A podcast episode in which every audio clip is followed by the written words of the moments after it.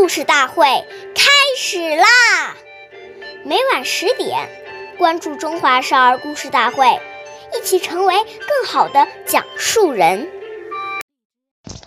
话说多不如少，唯其事勿佞巧。岁月易流逝，故事永流传。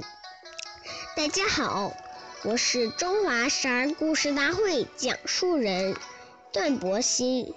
今天我给大家讲的故事是《妙语救人》第四十三集。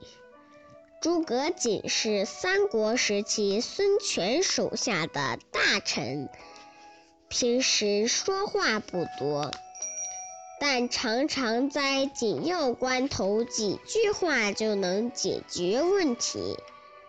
有一次，校尉阴谋被孙权误解，要被杀头，众人都向孙权求情，只有诸葛瑾一言不发。孙权问：“为什么子瑜不说话？”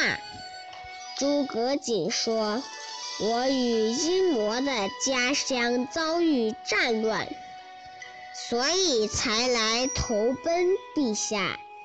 现在阴谋不思进取，辜负了您，还求什么宽恕呢？”短短几句话。孙权就感到阴谋不远千里来投奔自己，即使有错过，也该原也应该原谅，于是就赦免了阴魔。下面有请故事大会导师王老师为我们解析这段小故事，掌声有请。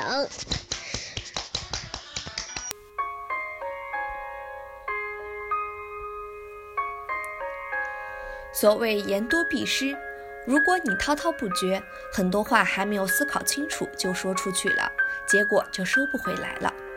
谚语：是非只为多开口，烦恼皆因强出头。人与人接触会有是非产生，就是因为话多，所以处事要少言慎行。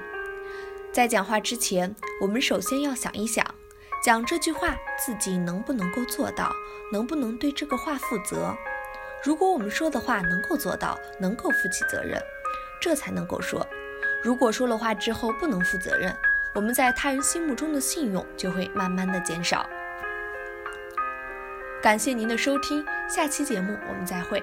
我是刘老师，想参加故事大会的朋友，请关注我们的微信公众号“微库全拼八六六九幺二五九”。